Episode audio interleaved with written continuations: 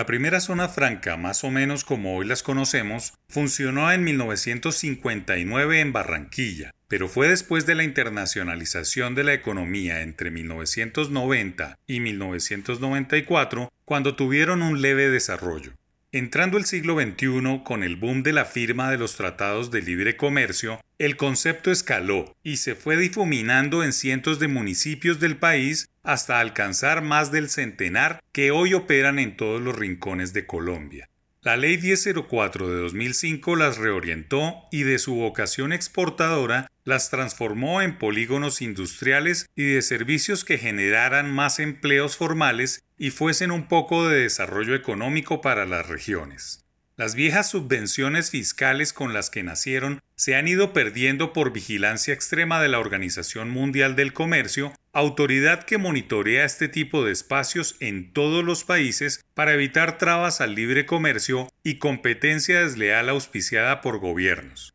Recientemente han adquirido vocaciones propias o especializaciones de acuerdo a las regiones en donde están ubicadas. Hay zonas francas dedicadas de manera exclusiva a la salud, el turismo, los combustibles, alimentos o comercio portuario, entre otros sectores, todo en sintonía con las fortalezas de las ciudades o poblaciones que las albergan. Muchas están cerca de universidades para aprovechar el talento desde donde especializan sus productos y servicios. La pandemia no les fue indiferente y durante el pasado enero se dio a conocer que las exportaciones de mercancías desde las zonas francas registraron una disminución de 7,6% al pasar de 219,9 millones de dólares FOB en enero de 2020 a 2.003,2 millones de dólares FOB en el mismo mes de 2021. En el mismo orden de ideas, las exportaciones de las llamadas zonas francas permanentes especiales registraron una caída de 32,6%, lo que contribuyó negativamente con 22,5 puntos porcentuales a la variación total de las exportaciones, menos 7,6%. Una situación crítica que encendió una luz de alerta y ha llevado a que el gobierno modernice estos espacios cruciales para el crecimiento de la economía, de tal manera que hay una nueva generación de incentivos para que las empresas opten por invertir en esos espacios cruciales para varios departamentos.